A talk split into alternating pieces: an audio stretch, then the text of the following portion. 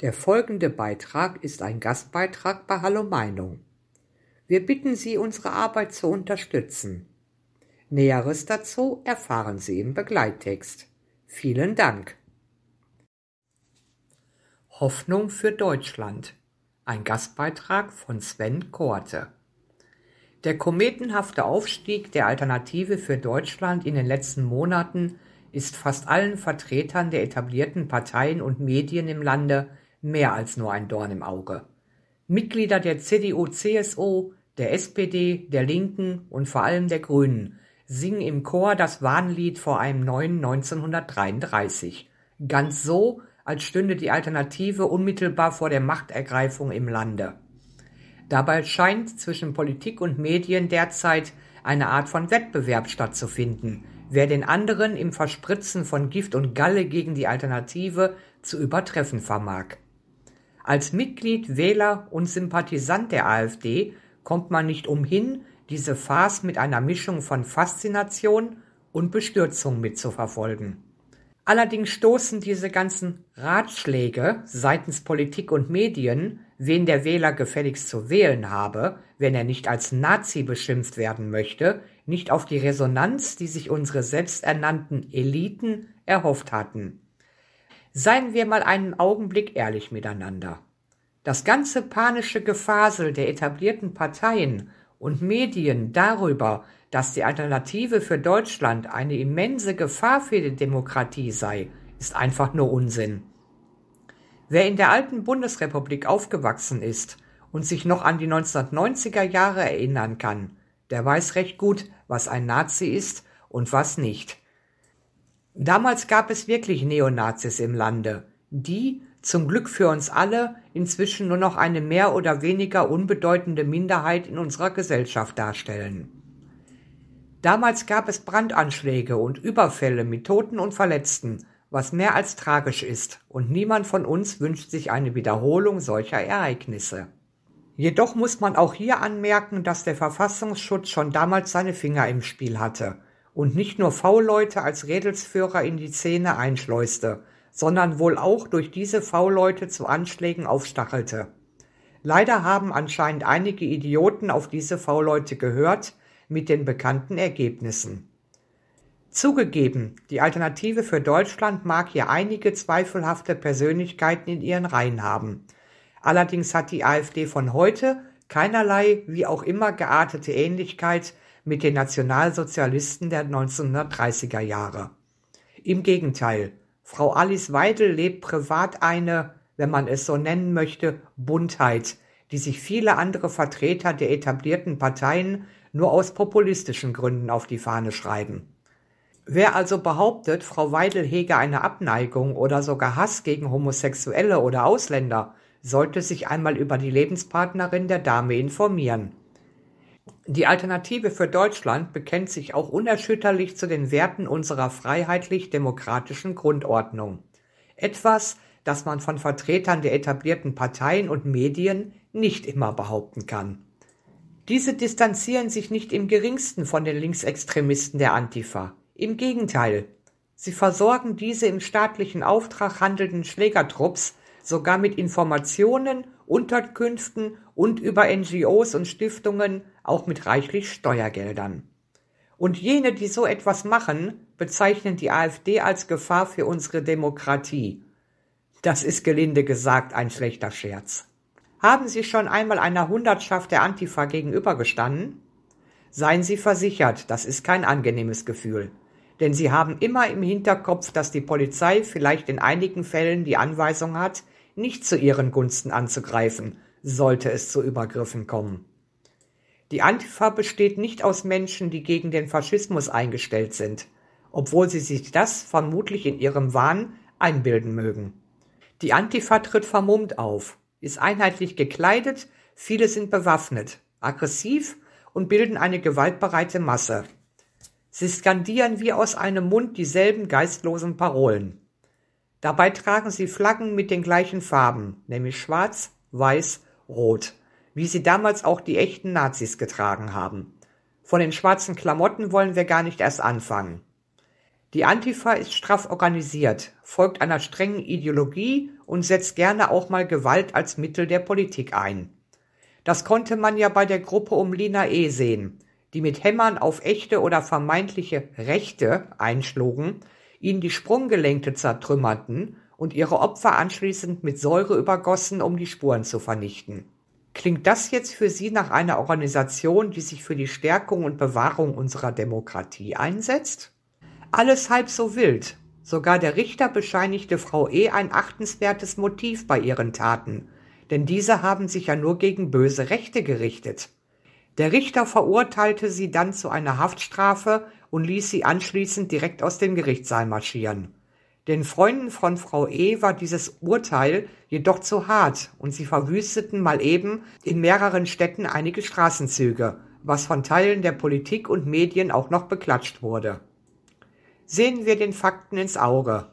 Als Mitglied, Wähler oder Sympathisant der AfD als sogenannter Impfgegner, Querdenker, alter weißer Mann, Heterosexuelle oder neuerdings sogar als Vater oder Mutter gelten sie im heutigen Deutschland als rechts und sind damit sozusagen vogelfrei. Sie haben praktisch keinerlei Rechte mehr und sie wurden von der etablierten Politik und den Medien sinnbildlich zum Abschuss freigegeben. Hinzu kommen noch die massiven Probleme, welche die Ampelregierung selbst verursacht hat, Immer weiter steigende Kosten für Energie, Treibstoff, Lebensmittel, Mieten, Medikamente, die ganze Heizungsgeschichte für Hauseigentümer, der Krieg in der Ukraine, die ausufernde Gewalt in unseren Städten, die Migrationskrise, der drohende Verlust des Arbeitsplatzes, weil die Industrie abwandert, Gendersprache, eine völlig kaputte Bundeswehr, Atomausstieg. Die Liste ließe sich schier endlos fortführen. Die etablierten Parteien und Medien versuchen von all diesen Krisen abzulenken, indem sie ein Bild der Welt malen, das mit der erlebten Realität der Bevölkerung nicht mehr übereinstimmt. Immer mehr Menschen erkennen das und sind nicht bereit, sich oder ihr Leben einfach so dem gerade vorherrschenden Zeitgeist unterzuordnen oder die Zustände im Land einfach weiter schweigend zu akzeptieren. Und von diesen Menschen wird die Alternative für Deutschland als die eben einzig richtige Oppositionspartei wahrgenommen, die sich um ihre Belange kümmert.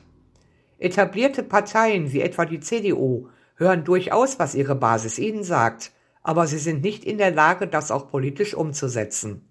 Zu sehr fürchtet man sich davor, mal Tacheles zu reden und entsprechend zu handeln. Denn das könnte den gewünschten Koalitionspartner, eben die Grünen, vor den Kopf stoßen. Das sahen wir ja beim Auftritt von Frau Claudia Pechstein, die es auf dem CDU-Konvent wagte, einige Wahrheiten auszusprechen und dafür prompt von SPD, Grünen und Medien in der Luft zerrissen wurde. Sogar ein Verfahren wurde gegen die ehemalige Olympiasiegerin eingeleitet. Und das aus dem einzigen Grund, weil sie es wagte, sich dem grün woken Zeitgeist entgegenzustellen und einige unangenehme Wahrheiten auszusprechen. Wenn die Bemerkung gestattet ist, Frau Pechstein, Herr Merz hat sie einfach für die mögliche Koalitionsfähigkeit der CDU mit den Grünen geopfert. Denn er will unbedingt ein Kanzler von grünen Gnaden werden. Sie sollten einmal darüber nachdenken, ob Sie mit Ihren Ansichten in einer anderen Partei nicht besser aufgehoben wären. Es gäbe da gewisse Alternativen. Doch es scheint doch noch Hoffnung für Deutschland zu geben, wie die Wahl von Robert Sesselmann zum Landrat in Sonneberg zeigt. Erstmals gelang es einem AfD-Vertreter, in ein solches Amt gewählt zu werden. Umso erstaunlicher ist dieser Fakt, weil die gesamte Riege der etablierten Parteien, bestehend aus SPD, FDP, Linken und Grünen, zur Wahl des CDU-Vertreters in Sonneberg aufgerufen hatten, was auch noch durch eine gleichgeschaltete Berichterstattung in den Medien unterstützt wurde. Und dennoch haben die Wähler Herrn Sesselmann in das Amt gewählt. Entsprechend groß war der Schock in Politik und Medien. Die Wähler hatten es doch tatsächlich gewagt, anders abzustimmen, als es ihnen nahegelegt worden war.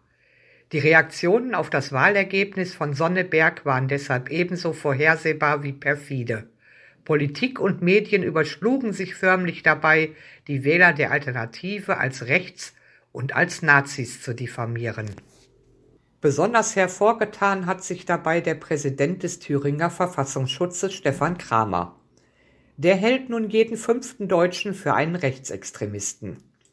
Wir sind bei ungefähr 20 Prozent braunem Bodensatz in der Bundesrepublik, sagte Kramer dem Sender NDR Info. Er habe jedoch noch Hoffnung, die Wähler der AfD zu erreichen.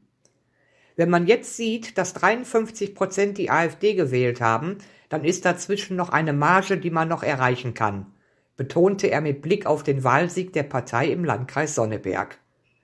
Grundsätzlich seien alle AfD-Parteimitglieder Rechtsextremisten. Die Mitglieder der Partei wissen, wofür die Partei steht. Deshalb sind sie Mitglied, deshalb sind sie Rechtsextremisten. Bleibt noch zu erwähnen, dass Herr Kramer jahrelang im Vorstand der linksextremen Amadeo Antonio Stiftung unter Frau Annette Kahane war, bevor er sein Amt als Verfassungsschutzpräsident von Thüringen antrat. Zudem gilt Herr Kramer als AfD-Jäger. Der Hass, der derzeit über die AfD, ihre Mitglieder und Wähler ausgeschüttet wird, ist schon als pathologisch zu bezeichnen. Die etablierten Parteien und die Medien merken nicht einmal mehr, wie sie die Prinzipien einer Demokratie mit Füßen treten. Diese Regierung und diese Medien erzeugen nicht nur Unfrieden innerhalb der Bevölkerung, sie hetzen das Volk förmlich gegeneinander auf, zerstören die wirtschaftlichen Grundpfeiler unseres Landes und wracken unsere Nation ab. Eine Regierung, die so gegen den Willen und die Interessen des eigenen Volkes agiert, hat keinerlei Legitimation mehr für ihre Handlungen. Dabei ist Demokratie doch eigentlich ganz einfach. Es gibt eine Verfassung und wer sich im Rahmen dieser Verfassung, bei uns ist es das Grundgesetz, bewegt, ist selbstverständlich als politischer Diskurspartner zu akzeptieren.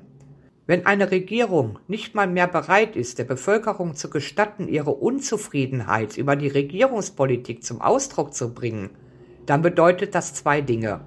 Erstens hat diese Regierung die Fähigkeit verloren, auf den Grund für diese Unzufriedenheit zu reagieren.